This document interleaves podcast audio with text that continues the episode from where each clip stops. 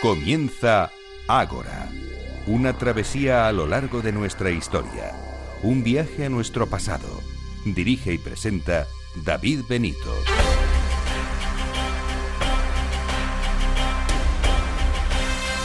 Muy buenas noches y bienvenidos a Ágora, la cita de Capital Radio con la historia. Pasen y acomódense un día más en este Ágora, en donde sábado tras sábado aprendemos un poco más de historia rodeados de grandes sabios. Estos son los contenidos que hemos preparado para hoy. Como primer tema charlaremos con Eduardo Cábana, director de Despertaferro Historia Antigua y Medieval, para tocar un tema que muchos de ustedes nos han pedido. Les contaremos todo sobre la guerra de Troya, las verdades, los mitos y lo que nos dice la arqueología. En segundo lugar, les ofreceremos otro de esos viajes que tanto les gustaron a todos ustedes y que nos pidieron para que hiciésemos más en el programa. El primero de ellos nos llevó hasta la antigüedad, a la Roma de los gladiadores a través de la figura de Hermes. En este caso, nuestro viaje no estará tan alejado en el tiempo, visitaremos uno de los puntos clave de la Segunda Guerra Mundial por medio de músicas, efectos de sonido y mi experiencia personal vivida en el campo de concentración de Sachsenhausen, recrearemos cómo era el día a día en un sitio como este les eh, haremos nuestro particular homenaje a todos los que por desgracia se vieron obligados a pasar por este tipo de situaciones. Sin duda, un viaje duro, ya les avanzo, pero muy emotivo. No dejen de conocer esta historia, por muy dura que les parezca. Las víctimas lo que más desean es que sus vivencias nunca se olviden, que sirvan como ejemplo. Y antes de terminar, Sara Rojo nos acercará a la figura de otra de esas mujeres que han tenido un papel relevante a lo largo de la historia. ¿Qué les parece esta asamblea número 97? Les aseguro que va a ser especial. Lo es. Esperamos que disfruten con ella. Formas de contacto a través del email, dos direcciones, contacto arroba agorahistoria.com y agora arroba capitalradio.es. También a través de nuestras redes sociales, facebook.com barra agorahistoria programa y el twitter arroba agorahistoria. Y les recuerdo que podrán encontrar todos nuestros programas ya emitidos en iVoox y también en iTunes. Pueden acceder a todas estas plataformas fácilmente desde los enlaces que tenemos en nuestra web, que es agorahistoria.com. Y no perdemos más tiempo y comenzamos esta Asamblea 97, la producción y redacción Irene Aguilar y Gemma García Ruiz Pérez, en los controles Miki Garay, Dani Mateos y Julio López y en la selección musical Daniel Núñez. Reciba los saludos de David Benito. ¡Comenzamos!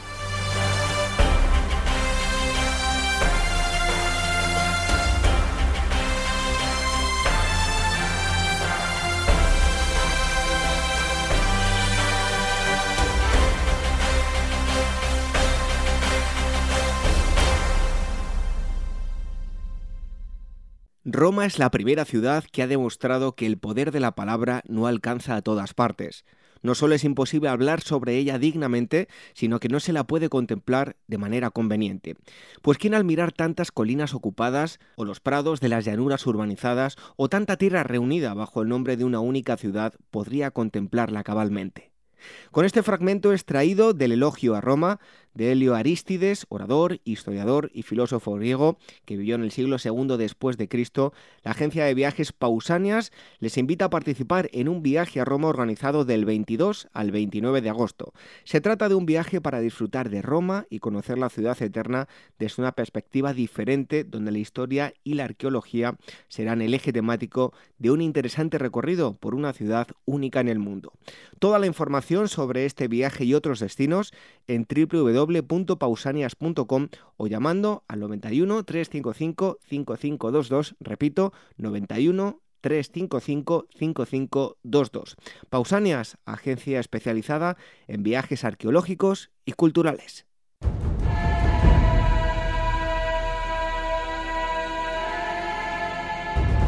Ágora, historia en estado puro.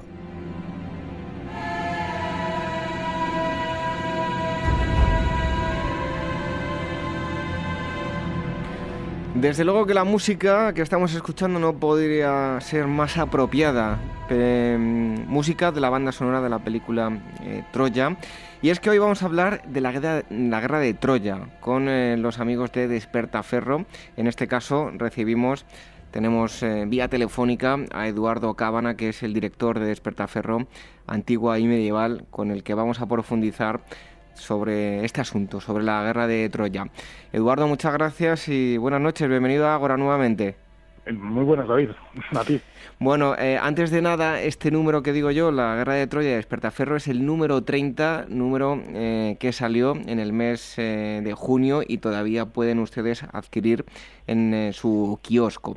Y antes de adentrarnos en la Guerra de Troya, Eduardo, háblanos un poco del mundo micénico, los hallazgos que aquí realizó el famoso arqueólogo, digo arqueólogo entre comillas, Sleiman, o algunos ya tocamos la figura aquí de, este personaje, uno le, le catalogan como arqueólogo, otro eh, saqueador, bueno, yo qué sé. ¿Qué tipo de sociedad tenían los micénicos y qué nos dice su, arqueología, la cronología y demás? Eh, bueno, pues eh, para ubicarnos quizás lo primero que hay que decir es que estamos en, a finales de la Edad del Bronce, y más concretamente entre en torno al 1600 1200 antes de Cristo aproximadamente. A veces se trae un poco más adelante hasta el 1100 antes de Cristo el periodo micénico. Y eh, bueno eh, topográficamente estamos hablando de la, Grecia continental. De hecho la, la propia ciudad de Micenas eh, que está en, el, en, la Grecia continental como digo es un es la es, es la ciudad que ha dado en el Peloponeso que es la ciudad que ha dado nombre a la a la, cultura micénica, por ser una de las primeras que fue excavada eh, precisamente por Silliman, que mencionabas hace un momento.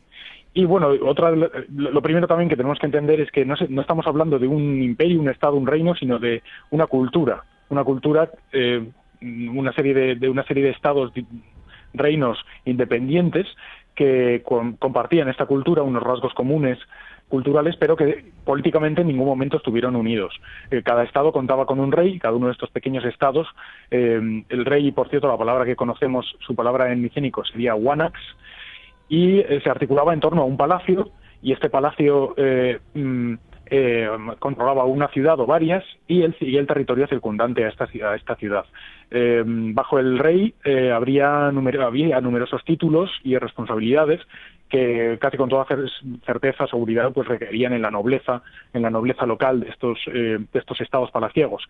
Y el palacio en el centro de estos estados y en el centro también eh, físicamente de las de, las ciudadelas, de las acrópolis de estas ciudades fortificadas que por cierto estaban, eh, cumplía este palacio cumplía probablemente, según entendemos, una doble función. Por un lado, obviamente la política, una función política como centro administrativo y sin duda también eh, centro militar, también lugar donde fin, residía la, propia soberanía y el, trono del, rey, del Wanax, y por otro lado también una función económica. Algunos han, propuesto, de hecho es una, es una teoría ya antigua, que el palacio funcionara como una especie de centro de redistribución de excedentes de producción. Hoy en día esa teoría no está tan en boga, pero en todo caso sí que sabemos que, se, que en estos palacios se guardaba una minuciosa eh, contabilidad de productos eh, lo, cual pues sugiere un fuerte, un muy fuerte control estatal sobre la producción, tanto agrícola como ganadera y, artesanal. Y bueno, en todo caso, gran parte de lo que conocemos de esta, de esta cultura eh, procede eh, de los archivos, de estos archivos documentales que menciono, que estaban escritos en tablillas de arcilla con unos signos, con un signario que era silabario en su mayoría y también eh, eh, con, eh, con, iconos y con, iconogramas, que es el conocido como lineal B. Lineal B que, por cierto, es un, uno de los sistemas más antiguos de escritura, desde luego el primero, yo creo, en, en Europa, que procede, a su vez, es una adaptación de un modelo, de un sistema, perdón, de escritura que procedía de la isla de Creta, de la cultura minoica. Por tanto, la cultura, la cultura minoica que antecede eh, y que adelanta eh, en desarrollo, en sofisticación cultural en general a la, micénica por varios siglos, es, es, eh, es, muy importante para comprender la cultura micénica porque, como digo, la cultura micénica adopta muchísimos elementos de la, de la cultura minoica, de la cultura de Creta, entre ellos, muy importante, el, propio, el propio sistema de escritura. También, no solamente, también la complejidad social, el arte, se ve, es clarísimo, se ve muy claramente, muy patente la, la herencia cultural y en arquitectura, por supuesto. Y luego también no hay que olvidar la vocación marinera que tenía la isla de Creta, los, los habitantes de la isla de Creta, de la cultura minoica, que también es heredada, sin duda alguna, por los, eh, micénicos, que se convierten muy pronto en un pueblo también muy marinero que controla en gran en, parte al menos el comercio de, una buena parte del Mediterráneo eh, oriental y, por supuesto, desde luego del Egeo.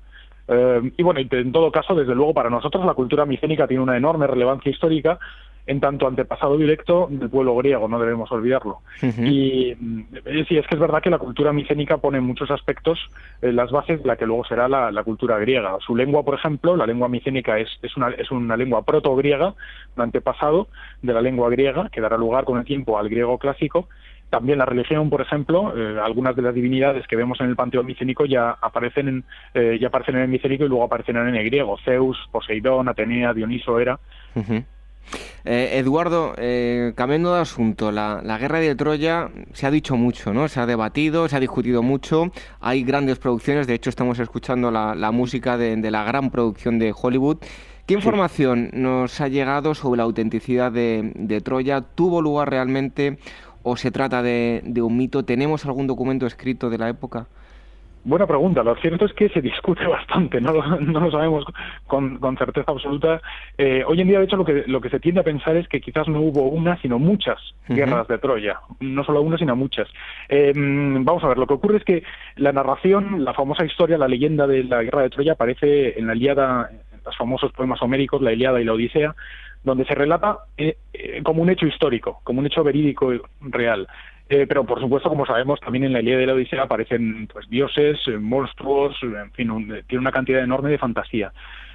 Otro problema añadido es que la redacción de la Ilíada de la Odisea es muy posterior a los hechos que supuestamente relata. Si decíamos que la guerra de Troya, según los propios griegos, acontecería, bueno, y según, y según los cálculos eh, acontecería en torno al 1200 antes de Cristo, pues eh, la redacción, como digo, de la Ilíada de la Odisea se produce muchísimo más tarde, se produce en torno al siglo VIII antes de Cristo. Homero o los Homeros, porque ahora se tiende a pensar que de hecho no sería uno sino varios varios autores. De hecho, la Ilíada y la Odisea entre sí son bastante diferentes, eh, se notan manos diferentes en su redacción. serían sencillamente pues los transcriptores o redactores de una, de una larga serie de poemas, tradición oral, de cuentos, de gestas, que procederían del, del pasado griego, pero no sabemos exactamente cuánto de antiguos son estas narraciones. Y desde luego tienen muchísimo de la época en la que se escriben, de hecho, en mucho más de la época de, la que, en la que se escriben, del siglo VIII antes de Cristo, que de la época en la que efectivamente terminó la, civilización micénica hacia el 1200 antes de Cristo. Con lo cual hay una mezcla y eso, por tanto es, un, es, un, es, una fuente, la, los poemas homéricos es una fuente bastante irregular, una fuente de la que no podemos, en la que no podemos confiar con certeza. Eh, por tanto, que eh, pues por esto mismo la guerra de Troya tradicionalmente se pensó que era falsa, que era un mito, un mero mito falso, con, bueno, con, con gran valor literario, etcétera, eh, de la, de la en fin, de, la lírica europea, etcétera, pero, pero falsa en todo caso.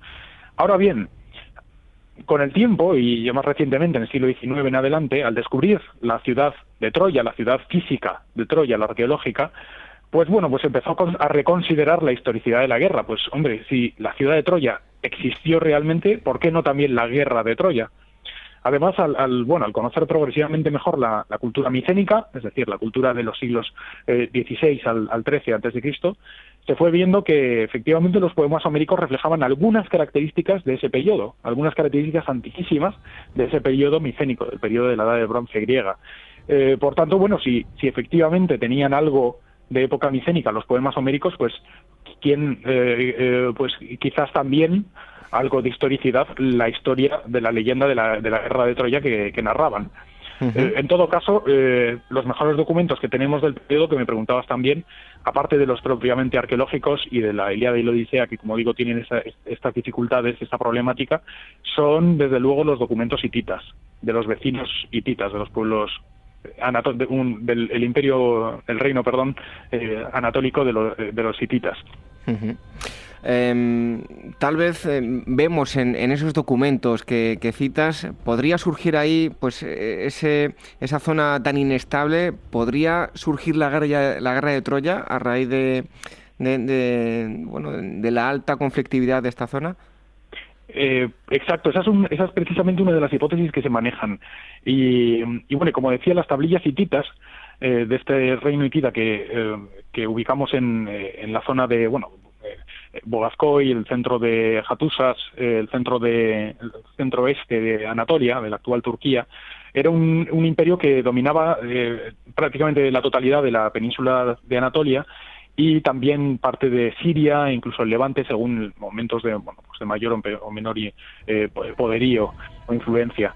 Y los documentos que se han recogido en su capital, en Hattusas, en la capital del reino hitita, eh, son cruciales para comprender lo que está pasando en el extremo oriente, eh, occidente, perdón, de Anatolia, es decir, en Asia Menor, en la zona donde, donde se ubica Troya, en la zona de los Dardanelos, en la zona eh, noroeste de la península de Anatolia. Y es que estas tablillas describen, efectivamente, como decías, una situación de gran inestabilidad política en esta zona. ¿Por qué? Pues porque Asia Menor es el patio trasero del imperio hitita, del rey o reino hitita, según se prefiera. Eh, y era una zona de expansión natural donde los reinos eran relativamente independientes pero subyugados al poder hitita. Por tanto, eh, la inestabilidad política era, constante porque muchos de estos estados eh, tenían deseos, ambiciones de independencia y por tanto había rebeliones constantes frente al poder hitita. Em, también sabemos, merced a los, esto lo sabemos merced a estos textos hititas, estas tablillas que vengo diciendo, pero también nos hablan eh, de la presencia de un pueblo, los Ajiyawa, alentando estas rebeliones.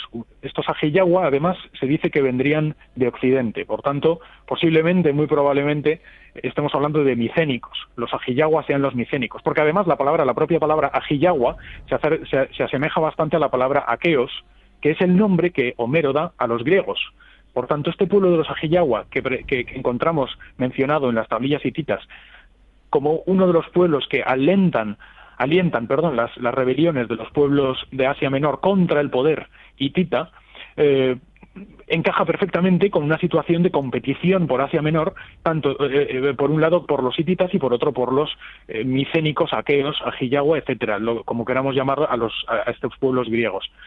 por tanto, eh, no es inverosímil pensar que efectivamente los griegos, los aqueos, desearan socavar el poder hitita en la zona en su propio beneficio y alentar rebeliones. Quizás la guerra de Troya pueda estar en esta en la línea de, de, una, de, estos conflictos por el poder en la zona entre griegos e hititas. Eh, Eduardo, la sociedad micénica, como así lo reflejáis en uno de los artículos, eh, incluso más antiguo, ¿no? de los que lo consideramos la Grecia arcaica, era plenamente eh, consciente de los peligros, era una sociedad eh, muy marcada por la guerra. Y como tal, em, ¿qué material bélico eh, utilizaban, de qué disponían, cómo era su armamento básico? Sí, sí, eh, sin duda. Justamente como dices, la verdad es que es una cultura eh, que giraba en torno a la guerra fuertemente. Las, vamos, las ciudades micénicas, por ejemplo, estaban fuertemente amuralladas. Los topónimos, los títulos, eh, en fin, el simbolismo en general, el material arqueológico, como dices, también. y, por supuesto, los nombres, incluso los nombres propios de las personas, rápido como una lanza, diestro matando, terror de los enemigos. En fin, todo ello sugiere una sociedad muy marcada, muy, muy, muy imbuida en la guerra, en, en, en, un espíritu belicoso. y como dices, bueno, pues las armas son también uno de los reflejos, el reflejo arqueológico, eh, junto con, la, con el arte y con los eh, frescos parietales de las estancias, el reflejo de esta mentalidad, de esta mentalidad em, agonística, de conflicto, de lucha, de grandes héroes, eh, que luego se ve también reflejado, por supuesto, en la, en la Ilíada y la Odisea. Los grandes personajes que luchan constantemente. de hecho, luchan en la mayoría de los casos más para conseguir fama para conseguir una fama imperecedera que, para conseguir un, botín o, un, o una en fin, o un, bien eh, físico tangente, eh, eh, en fin. Por tanto, como dices, efectivamente la, la, parte arqueológica también se refleja esto. Y bueno, contrariamente a lo que se describe en la Ilíada de la Odisea, en los combates de las armas parecen reflejar un tipo de combate que no sería que no se pasarían duelos singulares, que es como son la mayoría de los combates en la Ilíada de la Odisea, duelos singulares entre dos personas, sino más bien probablemente eh, combates entre grandes masas humanas a modo de falanges, y si me permite la expresión, la falange probablemente aparece muchos siglos pues, más tarde, en el siglo IV antes de Cristo, pero sí, a modo de eh, tropas eh, hombro con hombro eh, combatiendo dotadas de grandes escudos, enormes escudos, a veces en forma rectangular, otros en forma de ocho, de un gran ocho, pero en todo caso casi tan altos como una persona, por lo menos hasta el cuello, y grandes lanzas espadas también de bronce, muy largas y afiladas. Bueno, con el tiempo se volverán, de hecho, más bien cortas y robustas, pero va evolucionando. En todo caso, lo que sí que vemos es que eh, eh, con estas, estas armas aparecen muchas veces en las tumbas, lo cual es un indicio también de la importancia social y simbólica de las armas en la sociedad, en la sociedad micénica. También conocemos las corazas, el uso, el uso de corazas de bronce, como la de Endra, muy famosa, corazas eh, pesadísimas, enormes, formadas por grandes eh, láminas que rodeaban el cuerpo, muy, muy vastas, y por supuesto el llamativo, muy llamativo, conspicuo casco de colmillos de jabalí, hecho con, con, con, decenas de colmillos de jabalí dispuestos en hiladas en torno a la cabeza. Eh, jabalíes, por tanto, que, que también pertenecían a la, a la cultura eh, cinegética de la nobleza del periodo y por tanto llevar un casco de de jabalí era también una forma de mostrar tu capacidad cinegética y por ende también por supuesto capacidad guerrera porque el que es buen cazador se entendía que era también buen guerrero. Eh, Eduardo, mm, en el eh, número, mm, eh, número 30 de Despertaferro Antiguo y Medieval, aparece una vista aérea de, Troya. la verdad es que ha quedado precioso, yo se lo recomiendo a los oyentes que, lo vean. ¿Cómo era la ciudad de Troya y, bueno, y en qué lugar se encuentra? bueno, pues la ciudad de Troya, tal y como entendemos hoy en día, hay una, hay una práctica totalidad de, fin, de acuerdo entre los especialistas en que se trata de la colina de Gisarlik, que está en el noroeste de la península de Anatolia, eh, muy cerca de los Dardanelos, eh, eh, en el paso, en el paso entre, entre el mar Egeo y el Negro y el Mar Negro, y por tanto una zona, una zona estratégicamente muy importante tanto en la antigüedad como hoy en día, incluso. De hecho, bueno, la batalla de Galípoli se produjo en, en, una zona muy cercana, en la Primera Guerra Mundial. En todo caso, eh, probablemente existiría una ruta, de, una ruta comercial que comunicaría posiblemente la Colquide en el Mar Negro con Grecia y que pasaba por los Dardanelos y probablemente, por tanto, quien controlara Troya y quien controlara los Dardanelos eh, controlaría también estas rutas comerciales importantísimas en el periodo y por tanto bueno pues era una ciudad eh, como digo muy estratégicamente muy importante.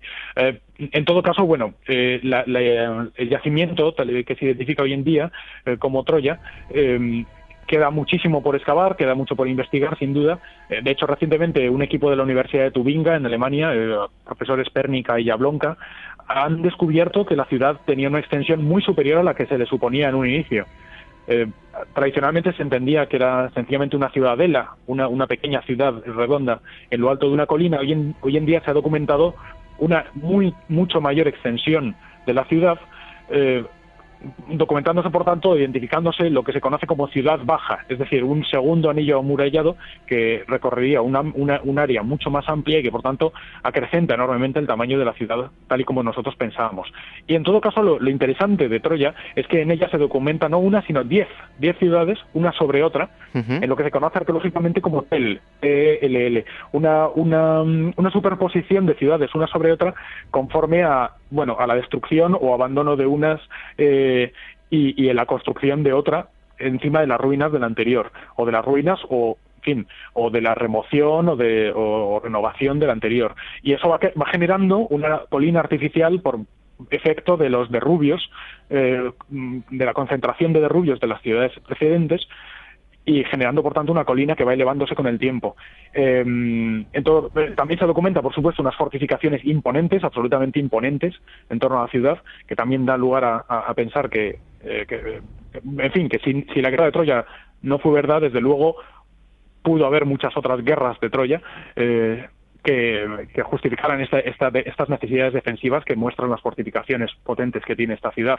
Y además, para mayor abundamiento de esta misma hipótesis, eh, podemos ver que una de estas diez ciudades que menciono eh, es la número 7 o 7A, a veces se identifica con la 7B, que fue destruida, claramente fue destruida violentamente en un momento determinado, en torno al 1200. Hay cadáveres, de hecho, y signos de combates, y destruida después por fuego. De modo que, bueno, no es descabellado pensar que Homero o los rapsodas del periodo de la Edad Oscura y principios de Arcaica se inspiraran en la destrucción de esta ciudad o de ciudades similares para la composición de los poemas y de la famosa guerra de Troya.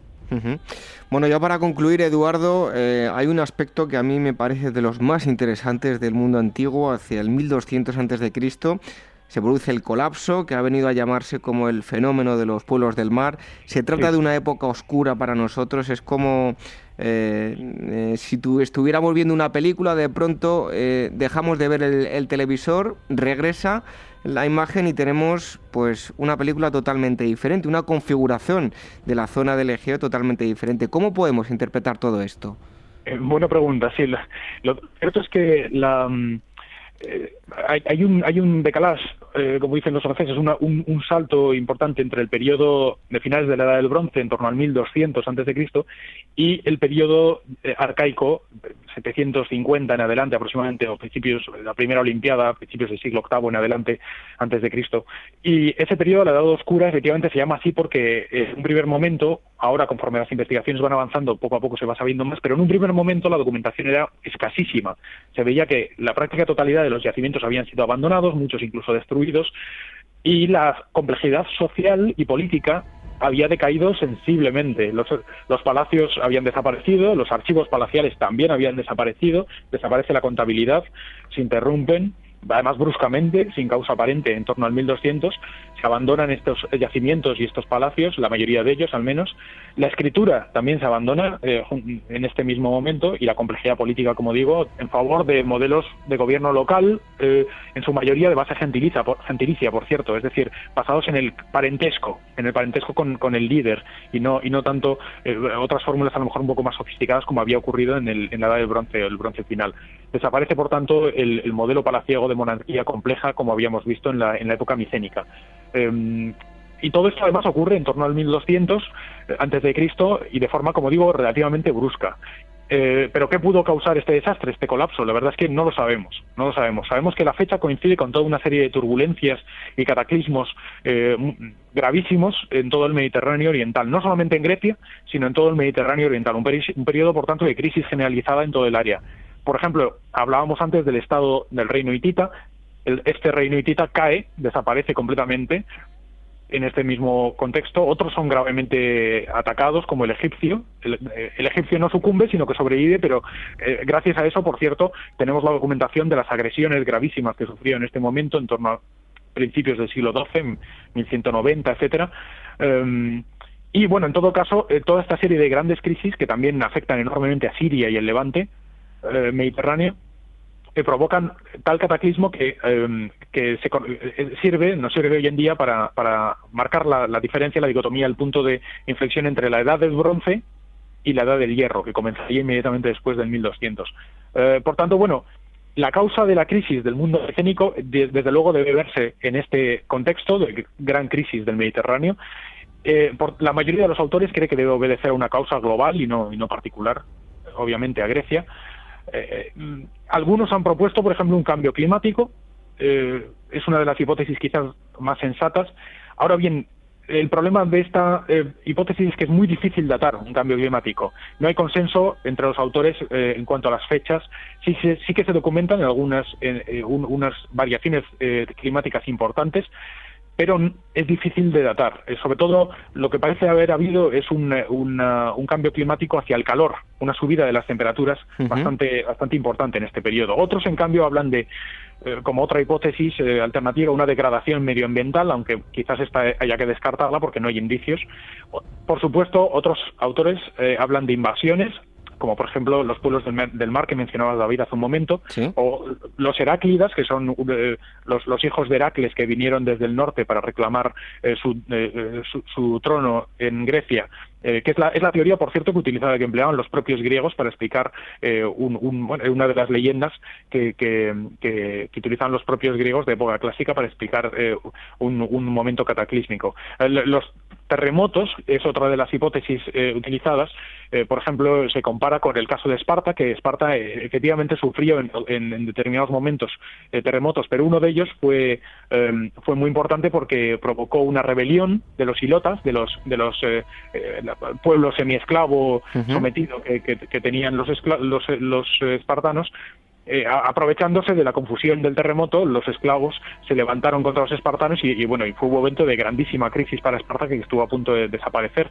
Eh, por tanto, bueno, el terremoto eh, por sí mismo evidentemente no puede ser suficiente para explicar estos, estas turbulencias, pero quizás pudiera ser una chispa que, que, encendiera el fuego. En todo caso, tampoco hay indicios de que haya una tensión precedente, con lo cual la, la hipótesis de los terremotos quizás pierda fuelle. Eh, por fin, lo mismo, también hay otros que proponen epidemias generalizadas, pero ocurre exactamente lo mismo, no hay, no hay indicios de ello. Hay una hipótesis, uno de los autores famosos, Drews, eh, propone cambios en la táctica militar, en fin, eh, pero eh, desde luego esta, esta hipótesis tampoco, unos cambios en la táctica militar que hicieran que los, que los micénicos quedaran atrasados respecto a otros pueblos vecinos y por tanto, bueno, pues pudieran ser atacados con mayor facilidad. Tampoco, tampoco parece que haya, que haya generado un gran eh, apoyo entre, el, entre en fin, una, una opinión académica. y por fin también una última quizás hipótesis es la de las revueltas campesinas que junto con la del cambio climático quizás sea la más verosímil. Una guerra civil eh, contra un sistema eh, estatal que tendría una burocracia y un aparato quizás, un aparato burocrático eh, estatal muy represivo, los poemas homéricos, desde luego, describen un, estado semejante, una aristocracia desentendida del pueblo. Por ejemplo, la, famosa escena de la, de la Iliada, cuando en la, en, la, asamblea de los guerreros, uno de los, uno de los guerreros, Tarcites, por cierto, por nombre, se levanta y pide la voz, eh, pero, es, pero es acallado a bastonazos por Homero. Eh, pues es, es, posible que eso esté reflejando efectivamente una tensión entre la aristocracia y el pueblo, que quizás ocurriera en tiempos pasados al, al, a los, a los al, al, periodo homérico, al siglo VIII, y que quizás sea un reflejo de algo que ocurriera. Eh, en conclusión, eh, nadie, nadie cree en un proceso monocausal de una sola que, que, tuviera una única causa, pero por otro lado, bueno, también sabemos que hubo algunas continuidades puntuales, la, lengua, como decíamos antes, eh, ocasionalmente la cerámica y algunos yacimientos. Pero efectivamente es cierto que en general es un periodo cataclísmico y quizás las revueltas campesinas y el cambio climático sean las, las eh, hipótesis eh, más sensatas para intentar comprender lo que ocurrió en este turbulentísimo periodo del tránsito entre la edad del bronce y la edad del hierro. Pues interesantísimo, de verdad, como siempre los números de Despertaferro, en este caso la guerra de Troya, Despertaferro antiguo y medieval, el número 30, ya lo pueden ustedes eh, adquirir en el, en el kiosco y se lo recomendamos porque es un grandísimo trabajo. Eduardo, muchísimas gracias por haber estado con, nosotros un mes más hablándonos en este caso de Troya. Un fuerte abrazo. Otro, igualmente. Continuamos con más cosas aquí en Ahora.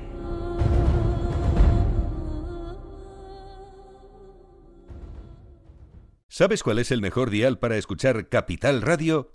Tu móvil. Ya tienes disponibles las versiones de iOS y Android de Capital Radio. Y si quieres escucharlas en tu coche, lo tienes muy fácil. Empareja el Bluetooth de tu coche con tu móvil o tableta, entra en la app de Capital Radio y ya lo tienes. Escucha Capital Radio en digital. Y si te preguntan qué escuchas, no lo dudes. Capital Radio, la radio de Luis Vicente Muñoz.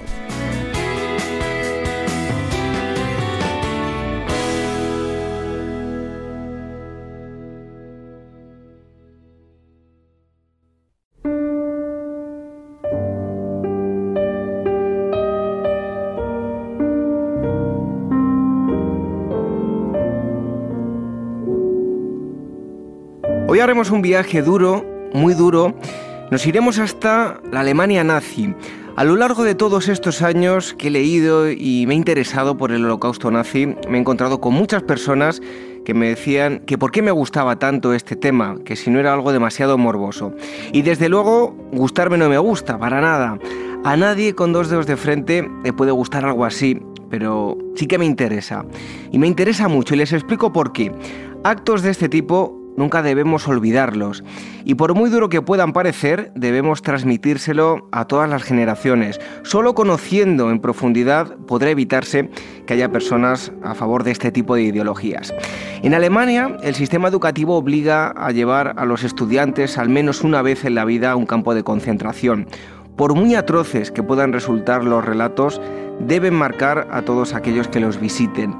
Y si no lo hacen o se sienten indiferentes al estar allí, es que se trata de personas con una gran escasez de, humanidad. Hace unos años estuve en el campo de concentración de Sachsenhausen y fue uno de los lugares más impresionantes que he podido visitar. Aún recuerdo cómo el grupo con el que visité el campo, mientras atendíamos silenciosamente a las explicaciones del guía, Tragábamos saliva intentando reprimir el llanto por la brutalidad de lo que nos eh, estaban contando y los silencios tras las explicaciones eran indescriptibles. Solo imaginarse viviendo aquellas situaciones era horrible. No creo que existan palabras que puedan describir a la perfección las experiencias vividas por los prisioneros en sitios como este.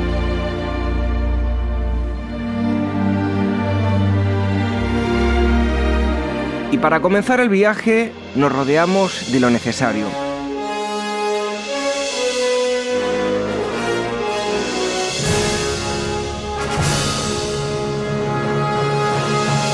Nos subimos a nuestro particular DeLorean y tecleamos la fecha de destino.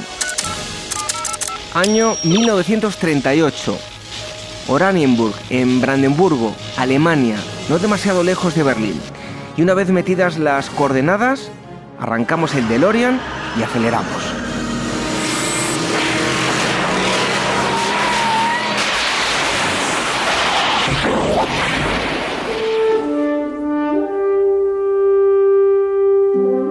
Estamos ya en nuestro destino. Sin haber entrado se siente algo especial. Además de frío atmosférico, se percibe algo más, frialdad humana. El campo de concentración de Sachsenhausen fue construido en el verano de 1936. Paralelamente a su construcción por parte de prisioneros, Berlín celebraba sus Olimpiadas intentando vender al mundo que Alemania era un país donde la vida transcurría con normalidad y sus ciudadanos viven con todo tipo de comodidades. Berlín se encalanaba para sus juegos, pero a pocos kilómetros se estaba construyendo un campo de concentración completamente innovador.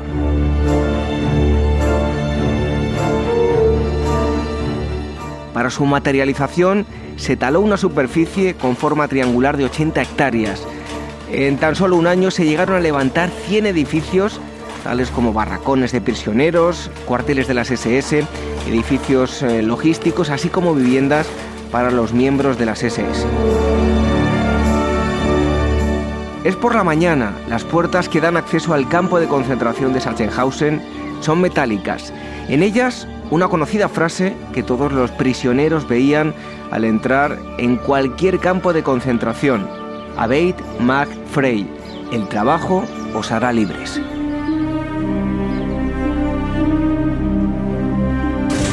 Traspasamos la puerta y comprobamos que hemos avanzado por la Torre A, la torre principal de vigilancia. Se encuentra en un lugar estratégico, en el denominado centro de la geometría del terror. Allí hay una ametralladora que al más mínimo acto de desobediencia descargará su ira contra los presos. Pero además hay otras dependencias. Allí, frente a la torre, todos los presos estaban alineados perfectamente ante la desafiante mirada de algunos miembros de las SS. Ellos iban bien abrigados, sus manos estaban cubiertas con guantes. El silencio era sepulcral, tan solo se escuchaba el crujir de las botas de los alemanes contra el suelo. De cada una de sus exhalaciones de aire salía el humo blanquecino de su respiración.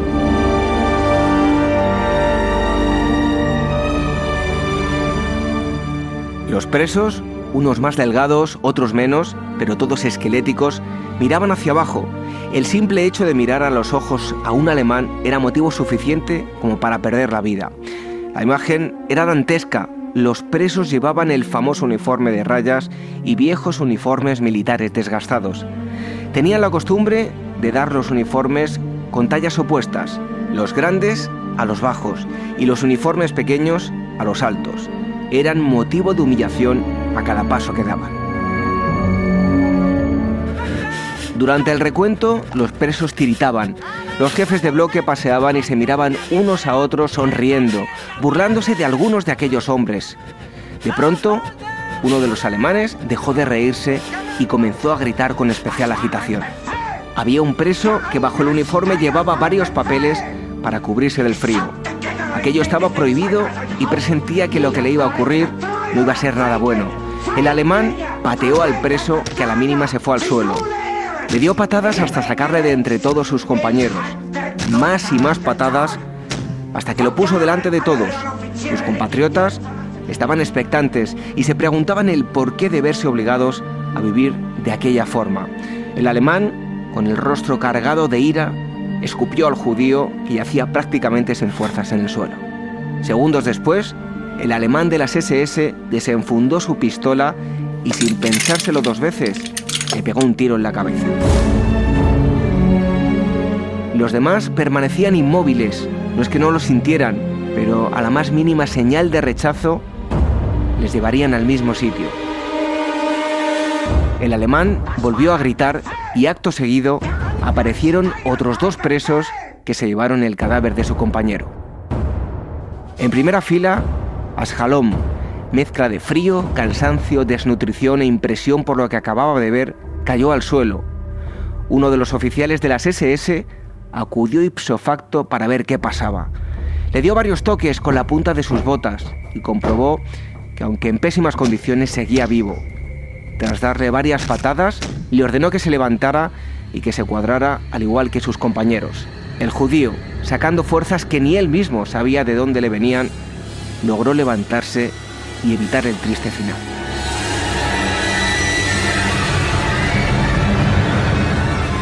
Tras el recuento, una vez comprobado que todo estaba en orden, comenzaban los caceres diarios. Todos iniciaban un nuevo día, una nueva batalla de supervivencia.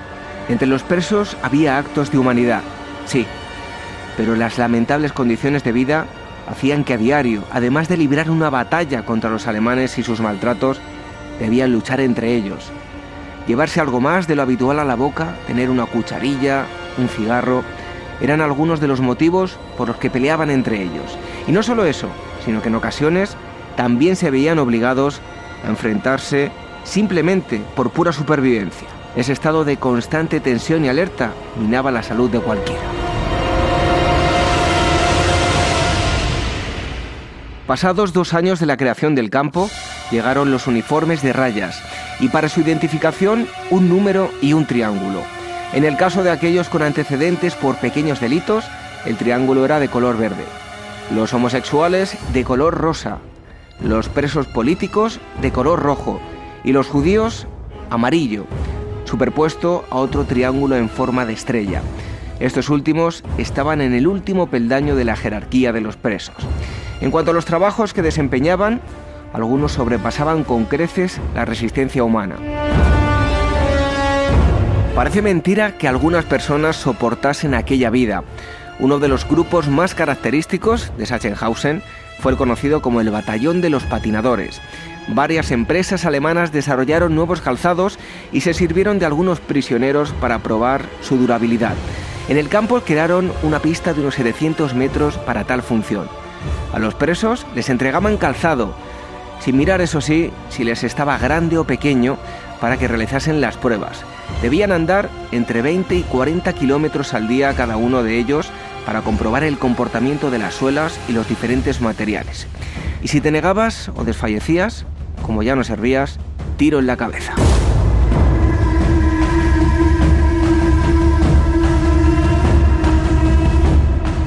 Cerca del campo comenzaban a construir una fábrica de ladrillos.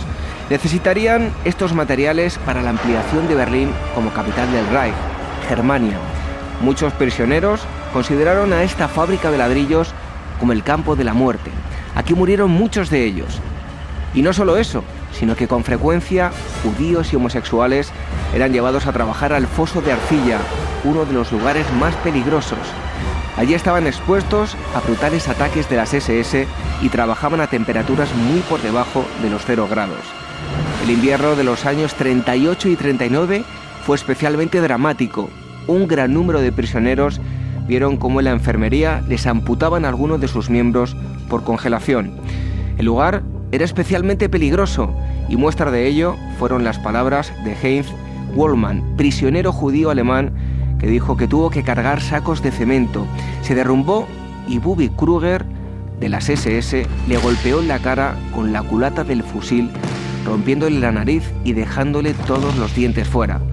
Al tiempo que esto ocurría, le gritaba que se levantase y le dijo, hijo de perro. En relación también con la fábrica de ladrillos, los prisioneros tuvieron que excavar una dársena al lado de la factoría para el transporte de los mismos. Para ello no se tomaron medidas de apuntalamiento suficientes y no tenían recursos técnicos. En más de una ocasión la pared del foso se derrumbó, dejando sepultados a los trabajadores. Este lugar era un auténtico infierno para los prisioneros. Estaban constantemente maltratados por las SS. Arnon Bale Tutel, prisionero político alemán, afirmó que las condiciones eran infrahumanas. Se trataba de una enorme nave industrial de vidrio dentro de un amplio terreno arenoso. Todo lo tenían que hacer corriendo. Los sargentos de las SS, enfurecidos, golpeaban con gruesos palos de madera a aquellos prisioneros que a su juicio no corrían lo suficientemente rápido. Asimismo, cuentan que la gente se desplomaba bajo el peso de las vigas de hierro.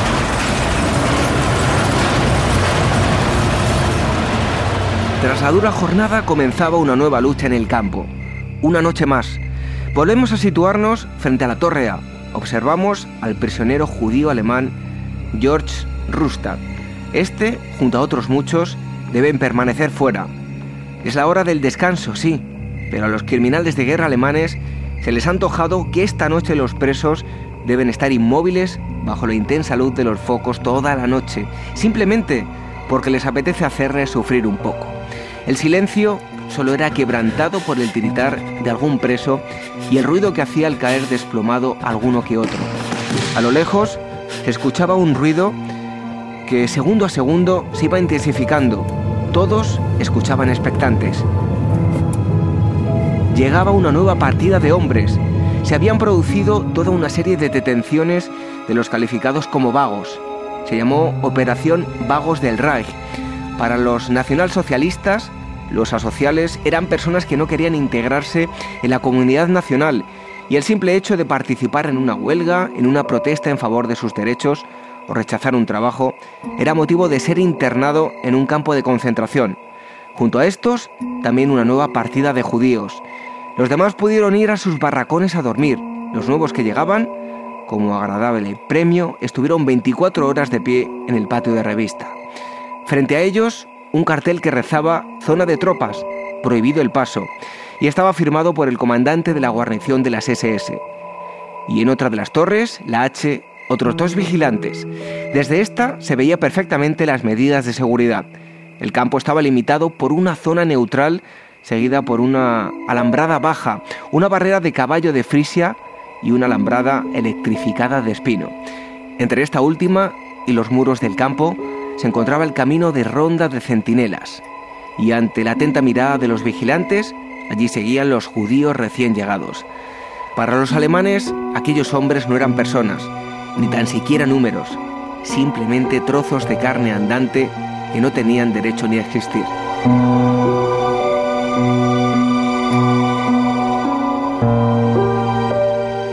Los que pudieron volver a pasar la noche en los barracones se sentían afortunados. Aún así, la situación no era mucho más alentadora. Los internamos en uno de esos barracones y comprobamos cómo vivían. Estaban construidos de madera y su interior constaba de dos alas con dormitorios y salas de día. En medio, los baños y servicios. El barracón está repleto de gente. Los prisioneros comparten literas de tres pisos. Incluso algunos se ven obligados a estar hacinados en el suelo. Las literas no tienen colchón ni sábana, simplemente paja, y algunas ni tan siquiera eso, simplemente la madera. Eran tratados peor que animales. Las mantas están plagadas de parásitos. Aquellos hombres vivían una sensación de agobio constante y como muchos decían, era tal el número de personas para el poco espacio que constantemente tenían la sensación de estar en medio. Las taquillas debían compartirlas y resultaban prácticamente inservibles porque lo que metían allí era objeto de deseo de robo por parte de otros presos. Eran muchos los presos que en lugar de guardar allí objetos personales o restos de comida, simplemente decidían llevarlos siempre junto a ellos. Las noches eran especialmente duras. Debían intentar descansar porque al siguiente día sería igual de duro o más que el anterior. Había varias camas en las que se tenían que acostar tres personas acurrucadas. Para darse la vuelta o moverse alguno de ellos, debían hacerlo también los otros dos restantes. Y a todo esto debemos añadir que tenían que dormir con los ojos muy abiertos. Por su seguridad tenían que estar muy atentos de que no les robasen algunas de sus pocas pertenencias sus propios compañeros durante el sueño. El descanso no era nada reparador y eso no hacía más que minar la salud y la moral de aquellos hombres.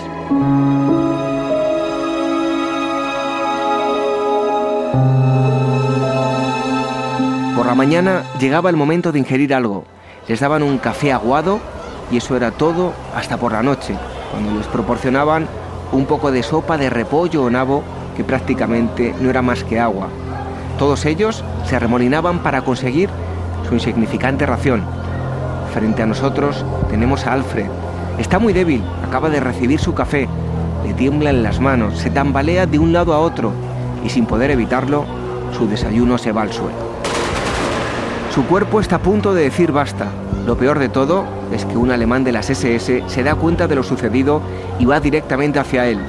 Alfred mira con temor cómo el alemán se acerca a él con agresividad y sin mediar palabra, como castigo a su inutilidad, le propina un fuerte golpe que le hace caer directamente al suelo. Afortunadamente no todo es competencia y acto seguido, tras marcharse el alemán, acude hacia él otro preso llamado Willem, Lleva poco tiempo allí y es un hombre fuerte. Aparentemente no se encuentra en estado de desnutrición. Le levanta del suelo y le ofrece su aguado café. Alfred se resiste pero William no le da opción y le pone el vaso directamente en la boca. Había actos de vandalismo entre los propios presos, pero también había grandes actos de humanidad. Comenzaba un nuevo día, la hora del recuento había sido algo accidentada. Los alemanes habían contabilizado que faltaban dos presos y las sirenas de alarma comenzaron a guijonear los oídos de los presos.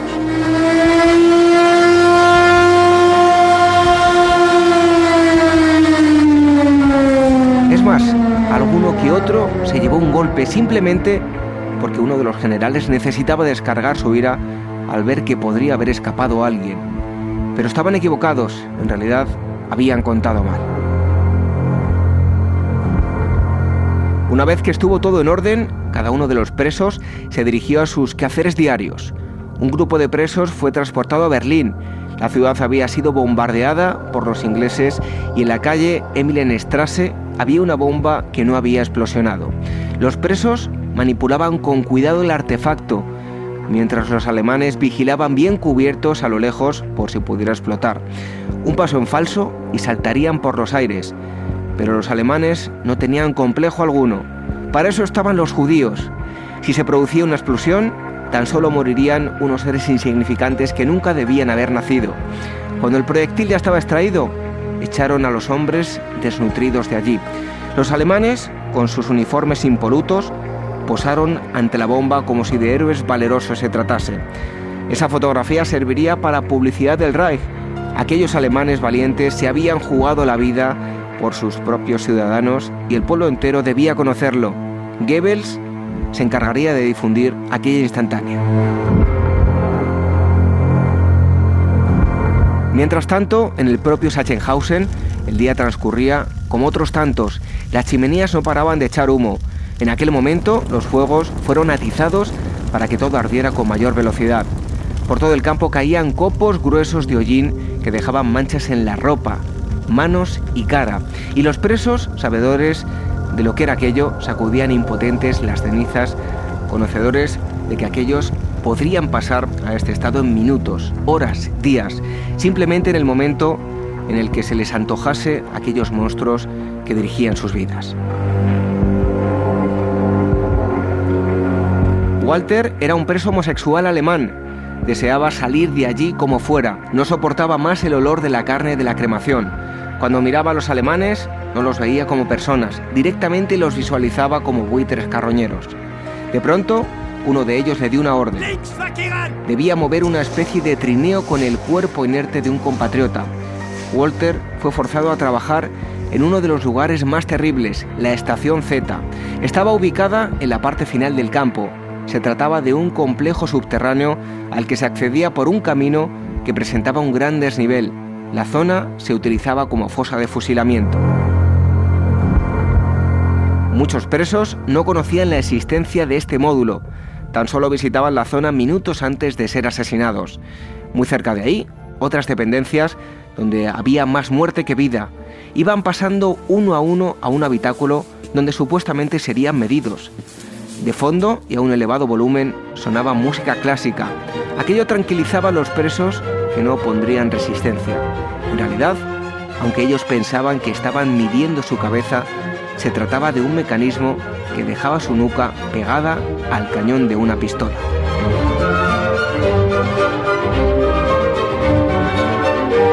Cada muy poco tiempo, el verdugo disparaba, terminando al instante con una nueva vida. Todo estaba pensado a la perfección. En aquella sala había una puerta que daba acceso directo a los crematorios.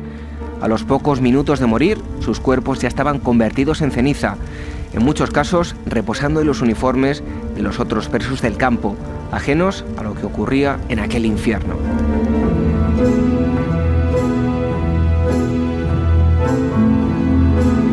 Salimos de la famosa estación Z. En la entrada abren las puertas, alguien llega. Se trata de un grupo de prisioneros de origen belga. La humillación no tiene límites. Los alemanes se ahorran la gasolina de sus transportes. Alrededor de 12 hombres vestidos con el uniforme de rayas llevan una cincha dosada a su cuerpo. Como si de mulas se tratase, tiran de un carro con material para el campo. Un remolque de coche, pero en este caso tirado por hombres reconvertidos sin opción en mulas de carga. Podríamos seguir visitando y observando las atrocidades que tuvieron lugar en este campo de concentración, pero por el momento decidimos terminar la visita. Ya hemos tenido suficiente, demasiado como para digerirlo con rapidez. Y llegados a este punto, nos sentamos en mitad del campo.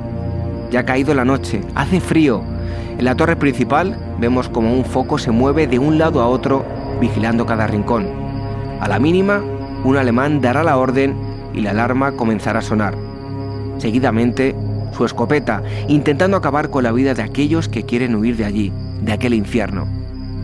No se escucha nada, todo es silencio. De pronto, escuchamos levemente voces que cantan.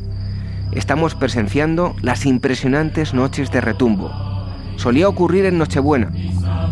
Todos los prisioneros cantan a la par.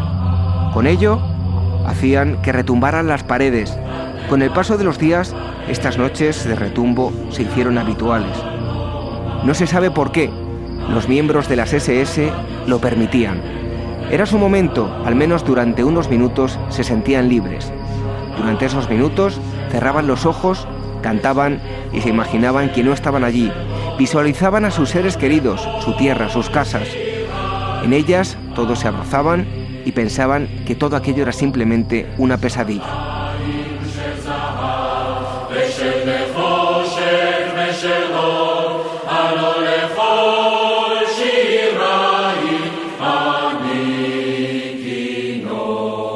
Sachsenhausen fue liberado por tropas polacas entre el 22 y el 23 de abril de 1945.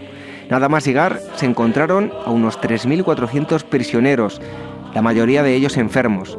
A pesar de los cuidados, murieron alrededor de 300. A nivel oficial, los archivos registraron 140.000 prisioneros durante su etapa como campo de concentración alemán. Se sabe que murieron 30.000 prisioneros, pero fueron muchos más, puesto que muchos fueron asesinados nada más llegar, sin haber sido registrados.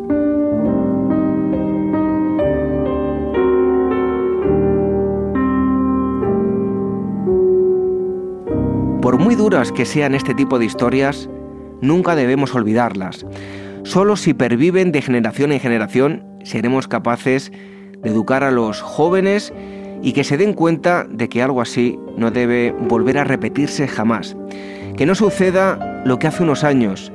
Un grupo de neonazis alemanes intentó quemar uno de los barracones de Sachsenhausen que sigue levantados en memoria de todas estas personas que murieron en las manos de estos desalmados. No dejen que esto pase. Tolerancia cero con este tipo de personajes carentes de humanidad.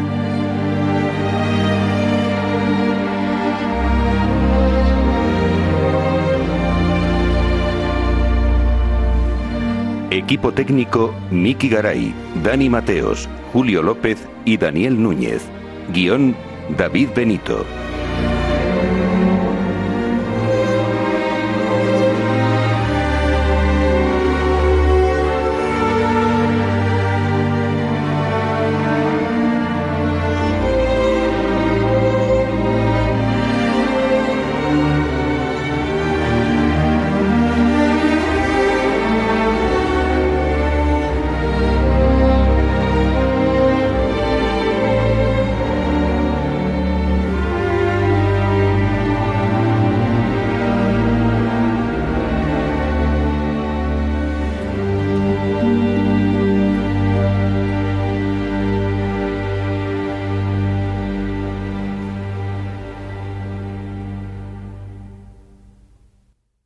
Recientemente publicado en Despertaferro Historia Antigua, La Guerra de Troya, trayendo de vuelta a la realidad el mito de la Iliada. En Despertaferro podrás leer sobre la ciudad desde el punto de vista de sus vecinos hititas, cómo era el mundo micénico en cuyo seno se gestó la guerra, cómo se armaban y equipaban los combatientes y qué sucedió en torno al año 1200 a.C. A la venta en librerías, kioscos, tiendas especializadas y www.despertaferro-ediciones.com.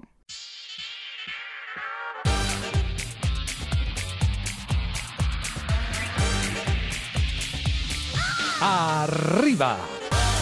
El genuino sonido de la radio económica en su máximo esplendor. Capital, la Bolsa y la Vida. Con Luis Vicente Muñoz.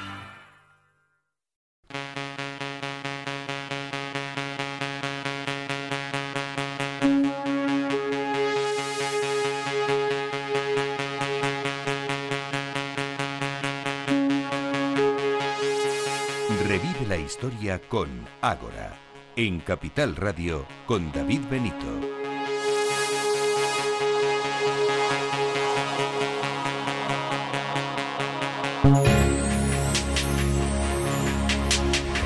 Ay, qué buenos recuerdos me trae a mí esta música. Me vas a llamar friki, pero la tengo ahí metida en el iPod para cuando voy a correr a carreras así que necesito motivarme.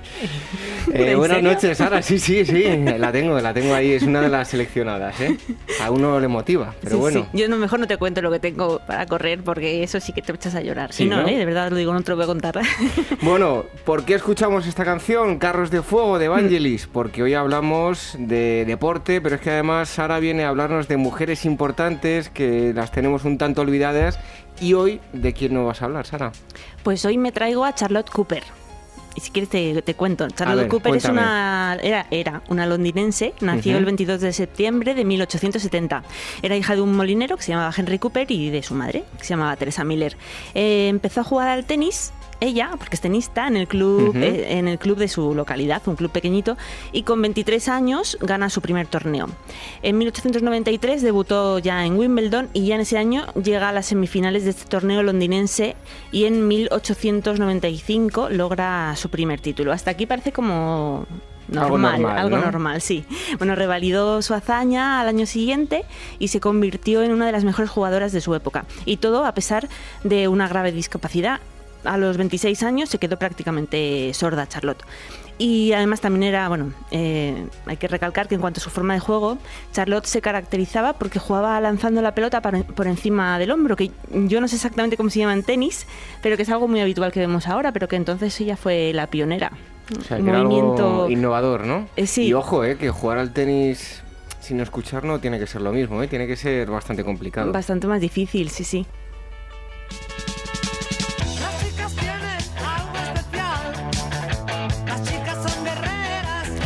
Las chicas son guerreras, Sara. Por eso, esta mujer es, vamos, una guerrera total, con esa, bueno, con, esa sordera que tenía y, demás. Es una canción dedicada a ella. Bueno, cuéntanos más sobre esta mujer. Bien, pues si ponemos el nombre de Charlotte en Google, y bueno, de cualquier otra tenista de la época, vemos de qué guisa jugaban las mujeres en aquella época.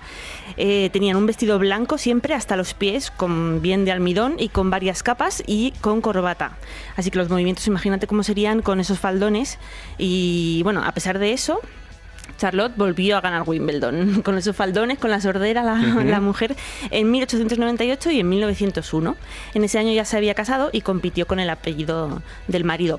Pero a lo que quería llegar es que su fama mundial llegó en 1900, cuando se convirtió en la primera mujer del mundo en ganar unos Juegos Olímpicos, que se celebraron en París entre el 14 de mayo y el 28 de octubre, un montón de meses eh, de este año, de 1900, y por primera vez ese año se dejó participar a las mujeres. O sea, que no iba tan guapitas ni tan sexys como puede ir Sarapova, iban mm. más cubiertas, ¿no? Pero cubiertas de arriba abajo, si es que llevaban a veces hasta sombrero.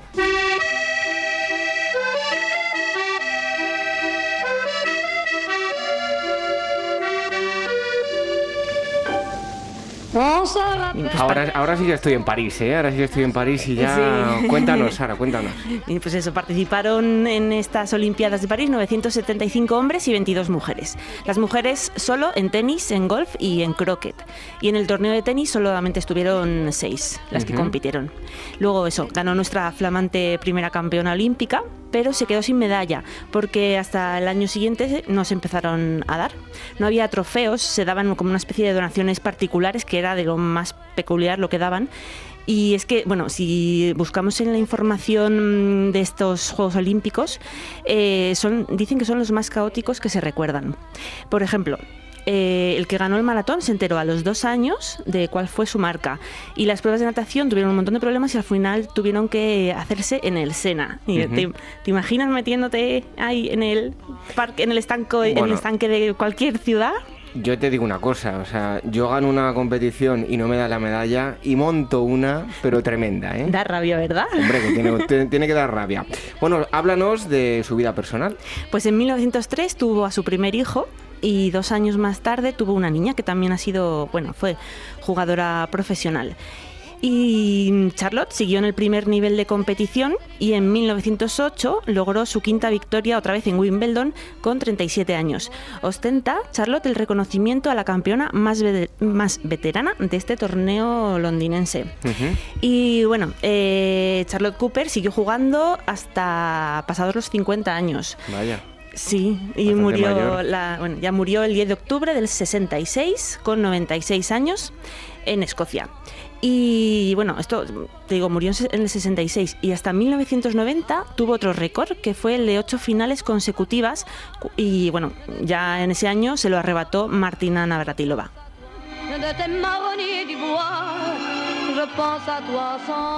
Hay que ver toda una campeona, ¿eh? ¿Te gusta jugar al tenis o no, Sara? Pues no lo he intentado nunca. Pero al pádel tampoco, es que soy un poco torpe. Bueno, todo es ponerse, ¿eh? Todo, es ponerse. La que sí le gustaba jugar era Charlotte Cooper y vaya, estaba hecha una campeona. Sara que nos acerca a las figuras de mujeres, pues que en su día fueron muy relevantes y no han tenido el reconocimiento que, que debían. Te esperamos dentro de muy poco con más personajes. Claro que sí, yo encantada. Muy bien, buenas noches. Continuamos con más cosas aquí en Ahora.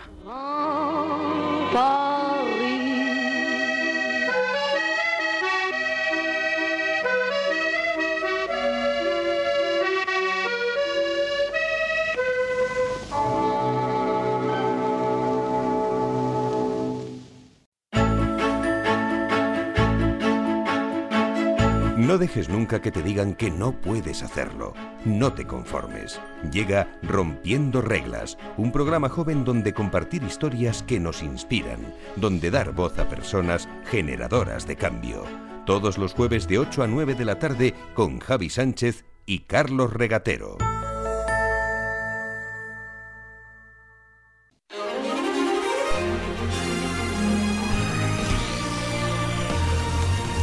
Llegan las noticias de actualidad. Hoy, últimas noticias de esta temporada porque le vamos a dar descanso a Gemma García Ruiz Pérez. Gemma, buenas noches. Buenas noches. Venga, pues vamos con esas noticias. En primer lugar, en el antiguo Egipto ya había cirugía moderna. Es por todos conocido que los egipcios destacaron siempre por sus habilidades para la medicina pero lo que no podíamos siquiera imaginar es que sus conocimientos fueron tan avanzados que incluso supieron introducir clavos ortopédicos para tratar una fractura de hueso. Así lo evidencia el estudio realizado por unos investigadores de la Universidad de Birmingham, que se toparon con el clavo en cuestión durante una prueba rutinaria realizada en una momia con 3.000 años de antigüedad. En concreto, el artilugio ha sido encontrado en la rodilla del cadáver, que además fue reconstruida mediante resina orgánica un producto parecido, al menos entre comillas, al cemento óseo que usamos hoy en día para estos quehaceres. Un millón de dólares para quien encuentre los zapatos de Dorothy. Antes de Manolo Blahnik, Jimmy Choo y compañía, hubo unos zapatos que hicieron volar la imaginación de todas. Me refiero, como no, y con permiso de Cenicienta, a los que lució Judy Garland en El Mago de Oz. Posiblemente lo que no sepan es que ese par de zapatos en concreto fue robado en 2005 de un museo de Minnesota, lugar de nacimiento de la actriz y ahora, 10 años más tarde, un donante anónimo de Arizona ha puesto sobre la mesa nada menos que un millón de dólares para quien logre recuperarlos. El único problema es que los espectaculares zapatos de lentejuelas rojas con que Dorothy atravesaba el arco iris podrían incluso hoy triplicar ese valor, Y claro, dar con ellos no parece tarea fácil. Hallan un campamento romano en las inmediaciones de Jerusalén. Conforme informa esta semana un popular periódico de Israel, ha sido hallado a tan solo 90 kilómetros de Jerusalén un campamento imperial de notables dimensiones. Sobre él sabemos que fue levantado entre los siglos II y III por más de 5.000 soldados de la Legión Sexta Ferrata, que sirvió al mismísimo Julio César en la Guerra de las Galias y en otras tantas misiones de carácter militar. Además, llama la atención que se trata de un campamento permanente, que midió 300 metros por 500 y que posiblemente se sitúa allí para hacer frente a las revueltas judías y en especial a la cruenta rebelión de Bar Kokhba. El misterio de las espirales de oro. Un equipo de arqueólogos ha hallado esta semana nada menos que 2.000 diminutas espirales de oro, que aunque aún no sabemos bien la causa, fueron arrojadas a un lugar muy concreto durante la Edad de Bronce. El yacimiento donde se han encontrado está ubicado en la región danesa de Selandia y su datación indica que procede de los años 700 a 900 a.C. El resto es un misterio, una incógnita más a sumar a esta rica área arqueológica donde ya han sido descubiertos multitud de objetos de oro. En cuanto al uso de las espirales, algunos investigadores aseguran que pudieron utilizarse en tocados o incluso en vestimentas de las clases acomodadas. No obstante, también hay quien las asocia con el hallazgo de otras joyas de oro en el mismo área y en conclusión sostiene que el lugar pudo utilizarse en su día para realizar sacrificios rituales. Científicos ingleses hallan células de sangre de dinosaurio. Un equipo de científicos del Imperial College London han encontrado unos peculiares restos biológicos en varios fósiles de dinosaurio hallados en la provincia de Alberta, Canadá. No es habitual encontrar en los fósiles, especialmente si como estos están en mal estado, tejidos blandos, y aún menos células de sangre y proteínas fibrosas procedentes de un espécimen que pisó la Tierra hace 75 millones de años. Este soberbio descubrimiento podría pues contribuir al estudio de las relaciones entre diferentes tipos de dinosaurios y además ayudarnos a comprender mejor cómo evolucionaron hasta convertirse en animales de sangre caliente. Un ladrón devuelve dos piezas arqueológicas robadas tras 20 años. Esta noticia bien podría ser el argumento de una película, pero no. Se trata de una historia real ocurrida en un museo del sur de Israel. Fue allí donde hace solo unos días un empleado encontró una misteriosa bolsa con una nota escrita a máquina que decía lo siguiente. Estas son dos bolas romanas de ballesta de Gamla, una residencia a los pies de la cima. Las robé en julio de 1995 y desde entonces no me han traído más que problemas. Por favor, no robéis antigüedades. Curioso, ¿verdad? Una lástima no poder saber qué le pasaría al pobre diablo que firma el anónimo. Pero en fin, lo que sí es seguro es que las piedras que en su día fueron cinceladas por los soldados romanos antes de ser utilizadas como proyectiles han acabado en el mejor lugar posible, un museo. Ahí estaban las noticias de actualidad en torno al mundo de la historia y la arqueología, como cada semana con Gemma García Ruiz Pérez, aunque a partir de hoy le damos vacaciones. Gemma, pues lo dicho, que te esperamos en septiembre y que disfrutes de esta época veraniega. Muchísimas gracias. Intentaré aprovecharlas muchísimo, pero eso sí, os echaré de menos. Nosotros también te vamos a echar de menos. Un fuerte abrazo. Enseguida llegan las efemérides aquí ahora.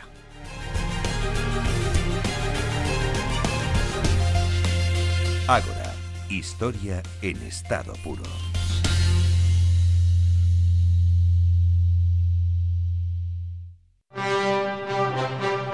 En Capital Radio hablamos con los superhéroes del mercado. Don Alberto Iturralde, buenas tardes. Muy buenas tardes, hoy tenemos trabajo, Laura. Guay, eso le iba a decir yo. Venga, manos a la obra. Las tardes de los lunes, Alberto Iturralde atiende sus dudas en Mercado Abierto, con Laura Blanco.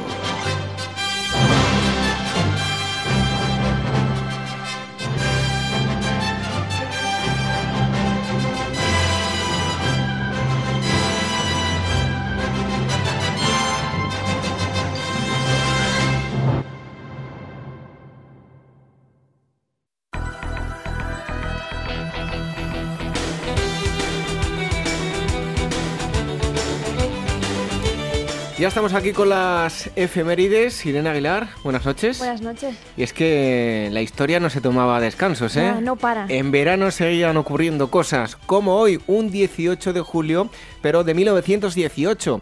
En este día nace en la pequeña aldea de Embezo, actual Sudáfrica, el eh, líder nacionalista negro Nelson Mandela, cuya larga prisión y su ascensión a la presidencia de su país simbolizará y recogerá las aspiraciones de su pueblo. El 18 de julio de 1817, en Winchester, Inglaterra, fallece Jane Austen, destacada escritora británica del periodo de la Regencia. Son obras suyas destacadas Sentido y Sensibilidad y Orgullo y Prejuicio.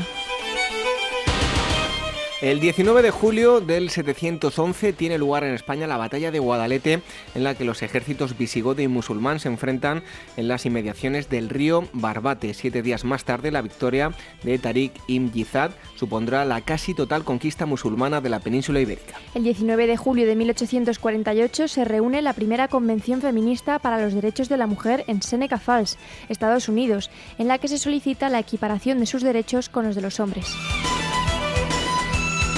Llega el 20 de julio de 1221 en Burgos, España. El rey de Castilla, Fernando III, y el obispo Mauricio ponen la primera piedra de lo que será la armoniosa catedral gótica dedicada a la Virgen María. Otro 20 de julio de 1944, el coronel von Stauffenberg atenta contra Hitler, que sale ileso en Rastenburg, Prusia Oriental.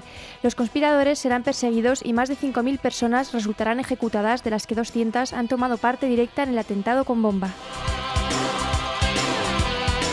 21 de julio de 1983. En esta fecha, en la estación antártica de Vostok se registra la temperatura más baja alcanzada en nuestro planeta, 89,2 grados bajo cero. El 21 de julio de 1542, en Roma, el Papa Pablo III funda el Santo Oficio, institución compuesta por seis cardenales para juzgar delitos contra la religión. En realidad será el instrumento para luchar contra los herejes. Y llega el 22 de julio de 1795 y en este día, en Tours, Francia, nace el gran matemático Gabriel Lamé, que será conocido por el estudio de curvas de tipo elipsoidal llamado hoy curvas de Lamé. También un 22 de julio, pero de 1894, concluye en Rouen, Francia, la primera carrera automovilística del mundo, que se inició el día 18 en París. El primero en cruzar la meta es el conde Jules de Dion. El 23 de julio de 1932, atormentado por fuertes depresiones, se ahorca en eh, Guajurá, Brasil, el ingeniero brasileño pionero de la aviación y constructor de dirigibles Alberto Santos Dumont. Tenía 59 años. En 1901 ganó un premio por, eh, volar, su por volar su dirigible con motor de gasolina entre Saint-Claude y la Torre Eiffel. Otro 23 de julio de 1892 nace en Harar, actual Etiopía, Haile Selassie, último emperador de Etiopía, de 1930 a 1974, considerado por muchos rastas como el Mesías, que tratará de modernizar el país y dirigirá la corriente principal de la política africana. Un 24 de julio de 1911, el arqueólogo norteamericano Hiram Bingham descubre la bella ciudad inca de Machu Picchu en una abrupta y remota parte de los Andes peruanos a 2.490 metros de altura. Y finalmente, un 24 de julio del año 1802, nace en Villiers-Corterin, Francia, Alejandro Dumas, padre escritor francés que será autor de conocidas obras como Los Tres Mosqueteros o El Conde de Montecristo. Hay que ver un 21 de julio, eh, que lo decíamos, 89,2 grados bajo cero. Sí. En este lugar del mundo, no me, en lo, la no me lo creo. Y nosotros con este calor. Increíble. Irene, hasta la próxima semana. Adiós. En unos segundos la despedida. ¿Quieres conocer todas las claves de la publicidad? ¿Qué piensan los directores de marketing de las principales marcas? ¿Cuáles son las mejores herramientas para que conozcas tu marca? Todos los viernes en Capital Radio, La magia de la publicidad, presentado por José Antonio Bizner y con la colaboración de IP Mar, la publicación líder en marketing y publicidad.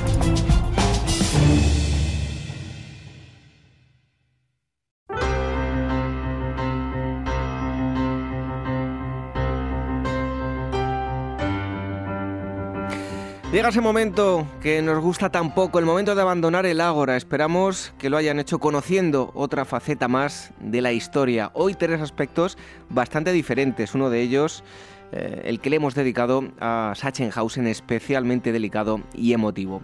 El próximo sábado estaremos nuevamente con todos ustedes en estos programas veraniegos, un tanto express, pero al fin y al cabo, programas nuevos y no repeticiones, no queríamos faltar a esta cita.